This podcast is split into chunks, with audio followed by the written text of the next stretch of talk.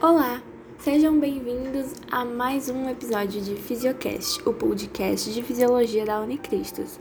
Eu sou a Tainara e hoje vamos falar sobre a fisiologia do sistema nervoso, seus componentes, estruturas e funções, também como seus diferentes tipos de sinapse. Começando, a gente tem que saber que a unidade funcional do sistema nervoso é o neurônio. E, como curiosidade, um neurônio ele consegue se comunicar com mil outros neurônios simultaneamente. Então, o nosso sistema nervoso ele é bem impressionante mesmo. Vamos falar um pouquinho da anatomia do neurônio para a gente poder entender algumas definições. Um neurônio ele é composto por dendritos, axônios e a arborização terminal, basicamente. Agora eu vou falar assim os componentes de cada parte. Nos dendritos, a gente tem o núcleo ou o soma. A gente tem no axônio a bainha de mielina em alguns neurônios, não em todos. E a gente tem o nódulo de Ranvier, que são espaços entre as bainhas de mielina. São áreas desmielinizadas do, dos neurônios que contêm bainha de mielina. Temos as células de Schwann, que produzem a bainha de mielina, que eu vou falar um pouquinho mais na frente como que funciona isso. E temos a arborização terminal, que é o fim do neurônio. É basicamente isso. Os dendritos, eles processam e enviam a informação que passa pelo axônio e chega na arborização terminal indo para o outro neurônio. Ok? Aí a gente tem os tipos de neurônio. Temos os neurônios bipolares, os neurônios multipolares e os pseudonipolares. Os neurônios bipolares são neurônios cujo os dendritos têm duas ramificações. Existem duas ramificações de dendritos no soma. Um exemplo de neurônio bipolar são neurônios dos gânglios da retina e da mucosa olfatória. A maioria dos nossos neurônios são neurônios multipolares, que são a maioria dos neurônios do nosso corpo, que é aquele neurônio clássico de escola que a gente conhece, que tem várias ramificações de dendrito no soma, aquele neurônio bem clássico mesmo. É a maioria dos nossos neurônios. E o pseudo-unipolar, que é um neurônio onde o soma está no comprimento do axônio, os dendritos eles não estão ligados ao soma, eles estão ligados ao axônio diretamente e o soma ele está no axônio. Um exemplo de neurônio pseudonipolar é um neurônio de um gânglio espinhal.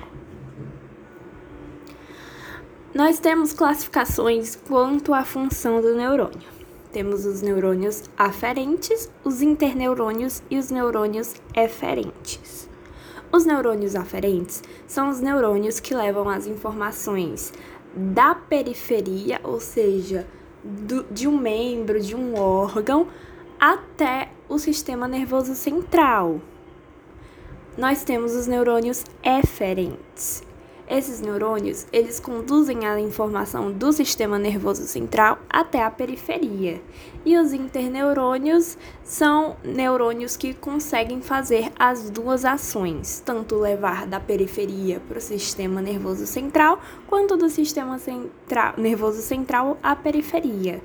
Eu vou dar um exemplo aqui de neurônio aferente. Por exemplo, você está fazendo uma comida e se queima a, sua, a sensação de dor que você vai sentir é levada por um neurônio aferente, que é um neurônio que está na sua mão, é um, um nervo, no caso, que está na sua mão e vai levando essa informação até o seu sistema nervoso central que vai processar essa informação. Um neurônio eferente é um neurônio que, por exemplo, vai fazer você levantar o seu braço, que o seu cérebro vai mandar informação de levantar o braço e ele vai levantar é uma informação que sai do seu sistema nervoso central e vai até o seu braço, até a periferia, para você fazer essa ação. E o interneurônio é um neurônio que consegue tanto sentir, é, captar a queimadura e levar a mensagem de dor para o seu sistema nervoso central, quanto ele consegue ao mesmo tempo também fazer você levantar o seu braço, mandando essa mensagem do sistema nervoso central para o neurônio eferente, ok? Então vamos a algumas definições de algumas células importantes para os neurônios. Nós temos as células da glia ou neuroglia, que são aproximadamente 10 células da glia por neurônio. Cada neurônio contém aproximadamente 10 células de glia. Elas são células que apresentam vital importância para os neurônios e a principal função delas é a nutrição dos neurônios elas não produzem potencial de ação. Pra, uh, se vocês estiverem se perguntando o que é potencial de ação, a gente tem uma aula aqui de potencial de membrana que vocês podem ouvir, que já está postada aqui. Eu acho que é o primeiro episódio, ok? Nós também temos as células satélites, que são elas têm uma estrutura semelhante às células de Schwann, que eu já já vou falar o que são células de Schwann elas sustentam o sistema nervoso periférico, ou seja, é o sistema nervoso fora do cérebro. Nós temos o sistema nervoso central, que é, são os neurônios dentro do nosso cérebro, e temos o sistema nervoso periférico, que são os nervos, os gânglios fora do cérebro. É a continuação da informação por todo o nosso corpo ok? E essas células satélites fazem a sustentação desse sistema nervoso periférico. Elas não formam bainha de mielinha, as células satélites, e elas estão envolvidas na regeneração celular. Agora vamos entender um pouco sobre as células de Schwann. As células de Schwann são, têm a mesma função que os oligodendrócitos elas estão relacionadas com a produção da bainha de mielina. As células de Schwann e os oligodendrócitos produzem a bainha de mielina. Qual a diferença entre elas? As células de Schwann, elas produzem a bainha de mielina do sistema nervoso periférico, ou seja, nervos que estão por todo o nosso corpo. E os oligodendrócitos, elas produzem bainha de mielina do sistema nervoso central, ou seja, neurônios, no nosso cérebro. Agora vamos falar de algo muito importante em sistema nervoso, que é a diferença de impulso contínuo e impulso saltatório. O impulso contínuo é um impulso que passa por toda a extensão do axônio. Ocorre em neurônios que não têm bainha de mielina e é mais lento, é um impulso que vai lentamente lá do dendrito, lá do, da soma, até o terminal final que eu falei no começo, por todo o axônio lentamente, ele passa reto.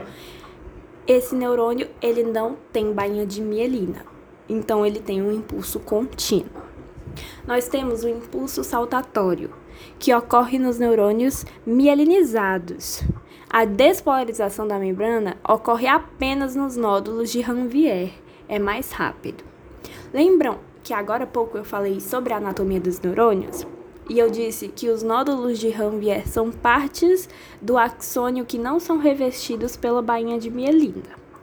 Então, se vocês puderem agora, procurem uma imagem no Google ou peguem seu livro e botem bainha de mielina, neurônio com bainha de mielina, ok? E vejam aí, temos o dendrito, o soma, temos o axônio e esse axônio está envolto por várias por várias rodelas, digamos assim. Não é correto falar isso, mas é para vocês entenderem, quem até mesmo quem não puder ter acesso agora à imagem. E existem pequenos espaços que não são cobertos, ela não é completamente envolta pela bainha de mielina. Existem pequenos espaços que não contêm bainha de mielina, e esses espaços são chamados de nódulos de Ranvier. O impulso, a informação, a despolarização, ela passa apenas nesse nódulo, ou seja, ela vai saltando mesmo, é um impulso saltatório. Por isso que ela é mais rápida eu vou fazer uma analogia para vocês tentarem entender. Peguem uma rua de 5 metros, um caminho de 5 metros e ande lentamente, em linha reta, até um ponto final. Pegue esse mesmo caminho e vá saltando com passos largos. Você vai chegar muito mais rápido saltando com passos largos do que andando lentamente, em linha reta. É exatamente isso que acontece no neurônio.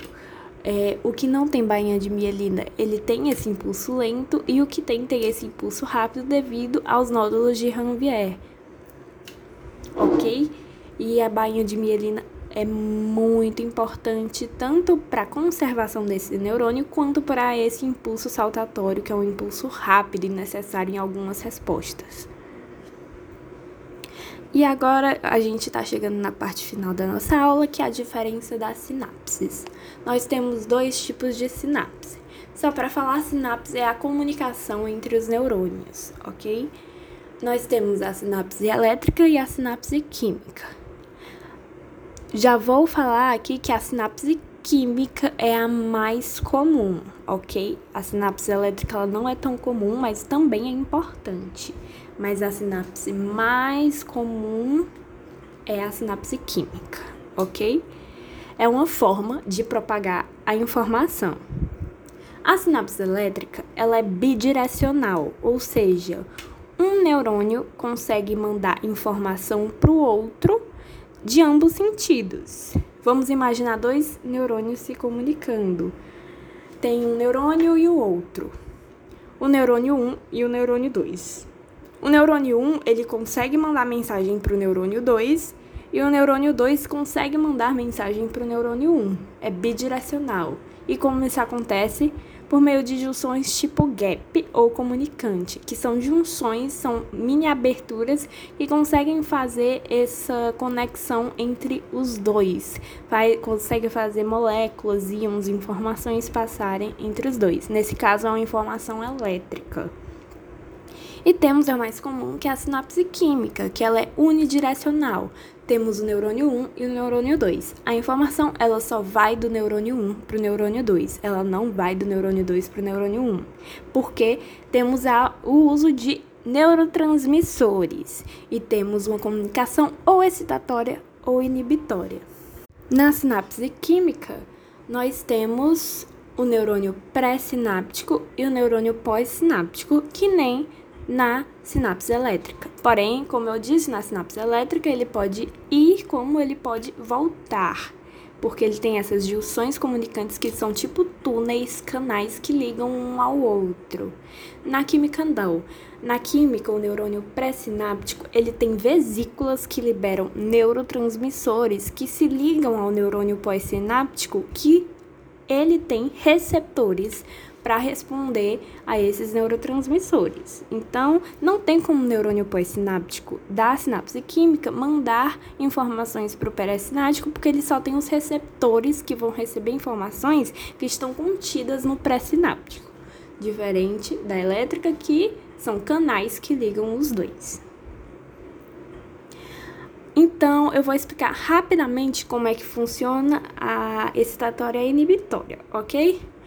A excitatória, a comunicação excitatória, a sinapse excitatória da sinapse química é quando um neurotransmissor que se liga ao receptor, ele estimula a despolarização, ok? Ele está dentro de uma vesícula, entra cálcio, o cálcio se liga à vesícula, libera o neurotransmissor, ele se liga ao receptor e esse receptor ele vai ter uma resposta de acordo com o tipo de neurotransmissor. Dependendo do neurotransmissor, ele tem uma resposta de despolarização, onde ocorre tudo que eu expliquei na aula de potencial de membrana.